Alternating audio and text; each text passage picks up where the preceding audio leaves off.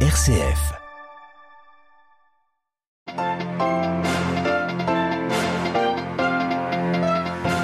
Après les législatives de dimanche au Bénin et la victoire proclamée du camp présidentiel, l'opposition dénonce des fraudes massives. C'était la première fois qu'elle participait à un scrutin depuis 2015. Londres et Tokyo signent un accord de défense réciproque. Les armées de chacun des deux pays pourront, se déployer sur le territoire de l'autre, une première entre le Japon et un pays européen. Dans ce journal également, nous irons aux États-Unis. Le pays est touché par euh, des catastrophes climatiques de plus en plus violentes et de plus en plus fréquentes. Nous le verrons, ces catastrophes ont un coût, plus de 160 milliards de dollars pour l'année 2022. Un Palestinien tué en Cisjordanie par l'armée israélienne dans un camp de réfugiés ce matin. Une grève générale a été déclarée. Les précisions de notre correspondante à Jérusalem. Radio Vatican, le journal Marine Henriot. Bonjour. Au Bénin, l'opposition crie à la fraude après les résultats provisoires des élections législatives et législatives de dimanche. Le scrutin s'était déroulé dans le calme et a placé en tête le parti du président Patrice Talon. Le principal parti d'opposition annonce des recours devant la Cour constitutionnelle. Olivier Bonnel. Oui, le parti des démocrates, principale formation d'opposition béninoise, rejette ces résultats provisoires des élections qui, selon la commission électorale autonome, attribue 81 des 129 sièges de l'Assemblée au camp présidentiel. Ce matin, lors d'une conférence de presse, le leader de l'opposition, Eric Oundete, a dénoncé un bourrage des urnes, des trucages et des achats de vote. Selon lui, le verdict de la commission électorale ne reflète pas la volonté du peuple, qui est de faire des démocrates la première force politique du Bénin. Le parti a annoncé introduire des recours devant la Cour constitutionnelle et appelé ses partisans au calme. À noter que pour la première fois, Marine, depuis 2015, vous l'avez dit, l'opposition participait à des élections législatives et qu'avec 28 siège, les démocrates, dont l'ancien chef d'État Thomas Boniyayi est président d'honneur, fait son retour à l'Assemblée. La mission d'observateur de la CDAO euh, a jugé que le vote de dimanche dernier s'était euh, déroulé pacifiquement et conformément aux règles en vigueur. Du côté du parti de la majorité présidentielle, aucune déclaration officielle n'a pour l'instant été faite. Arrivé au pouvoir en 2016, Patrice Talon a été euh, très facilement réélu en 2021. Merci Olivier. Olivier Bonnel. Les chefs de la diplomatie française et allemandes sont en visite en Érythrée pour soutenir le processus de paix dans le Tigré. Elles rencontreront des membres du gouvernement éthiopien et se rendront dans des ONG d'aide à la population. Hier, les opposants tigréens ont commencé à rendre leurs armes lourdes, comme le prévoit la feuille de route signée en Afrique du Sud il y a deux mois. En deux ans, la guerre dans le Tigré aurait fait plus de 500 000 morts et plongé des millions de personnes dans la famine. C'est une décision historique. La Cour suprême du Sri Lanka estime que l'ancien président sri-lankais, Maithripala Sirisena, est responsable de ne pas avoir déjoué les attentats de Pâques en 2019. Les attentats imputés à un groupe islamiste radical local avaient ciblé trois églises et trois hôtels dans la capitale, faisant 279 morts. Les, juges de la Cour suprême sri-lankaise ont conclu que l'ancien président avait fait preuve de négligence en ne prenant pas de mesures appropriées pour éviter les attentats, et cela malgré les alertes des services de renseignement.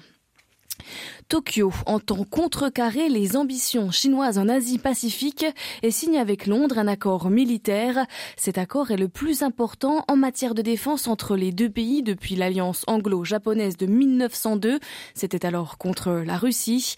À Tokyo, les précisions de Philippe Mesmer. Il s'agit du premier accord de défense entre le Japon et une nation européenne. L'accord était en négociation depuis des années, il avait été discuté lors d'un sommet nippo-britannique en mai dernier. Il doit permettre aux forces armées du Royaume-Uni et du Japon de planifier et de réaliser des exercices et des déploiements de plus grande envergure. Cet accord reflète l'intérêt accru de Londres pour la région Indo-Pacifique depuis sa sortie de l'Union européenne en 2020. La Grande-Bretagne considère le Japon comme son principal allié en Asie de l'Est. Pour Tokyo, il s'agit d'une nouvelle avancée de la révision de sa défense face aux menaces représentées par la Corée du Nord et la Chine. Le Japon a revu en décembre sa stratégie sécuritaire et prévu une forte augmentation de ses dépenses d'armement. Il va développer son prochain avion de combat avec le Royaume-Uni et l'Italie.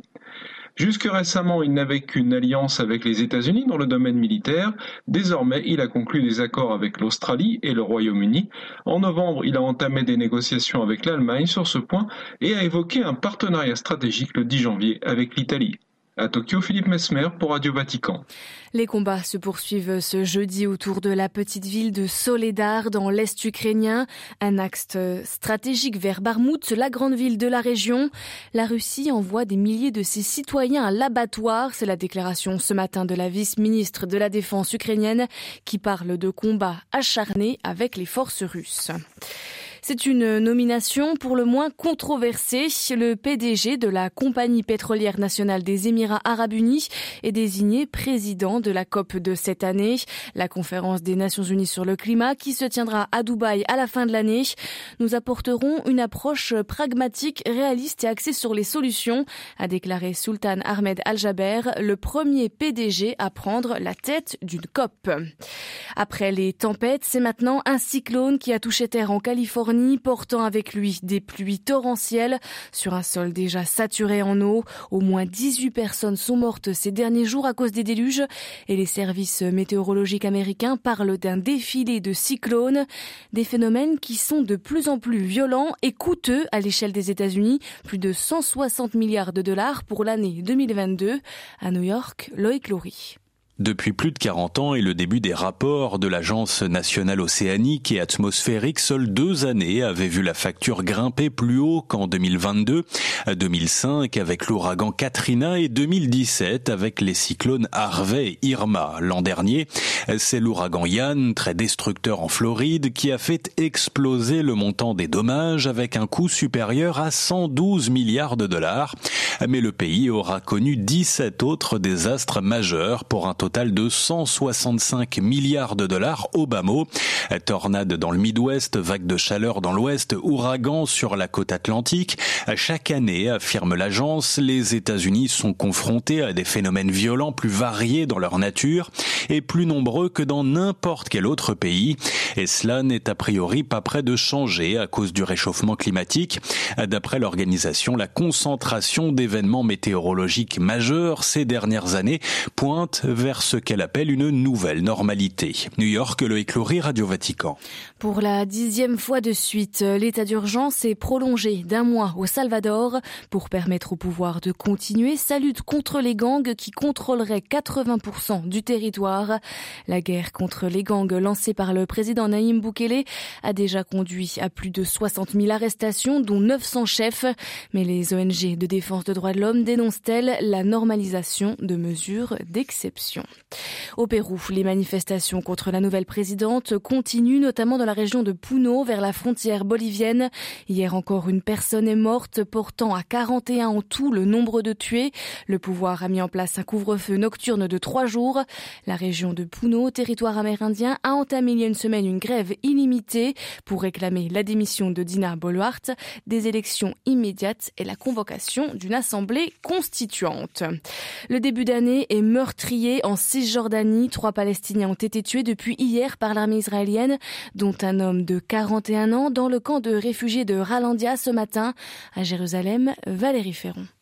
Une grève générale a été déclarée dans le camp de réfugiés d'Orkalandia suite au décès d'un homme de 41 ans tué par les forces d'occupation israéliennes entré dans ce camp situé entre Ramallah et Jérusalem dans le cadre de leurs incursions nocturnes quotidiennes en Cisjordanie. Des soldats lui ont tiré dessus alors qu'il tentait de les empêcher d'emmener son fils et ont ensuite empêché les secours de s'approcher, le laissant se vider de son sang. Depuis le début de l'année, sept Palestiniens ont été tués lors de ces incursions israéliennes qui se sont largement intensifiées ces derniers mois, provoquant à chaque fois des affrontements avec les populations, notamment dans la région de Naplouse, connue pour être un foyer de résistance à l'occupation. Des troupes israéliennes sont à nouveau entrées en matinée dans la vieille ville de Naplouse où des clashs ont fait plusieurs blessés. Hier, un jeune homme de 21 ans a été tué dans le camp de réfugiés proche de Balata lors d'affrontements avec l'armée israélienne. Les tensions restent également vives dans la région sud de Hébron où un jeune accusé d'avoir attaqué au couteau à Colomb,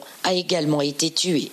Jérusalem, Valérie Ferron, Radio Vatican. Et avant de se quitter, un mot sur l'agenda du pape François. Il a reçu ce matin des membres de forces de l'ordre qui s'occupent de la sécurité au Vatican et, aux abords de la place Saint-Pierre, les remerciant pour leur travail. Je vous souhaite à toutes et à tous une très bonne après-midi.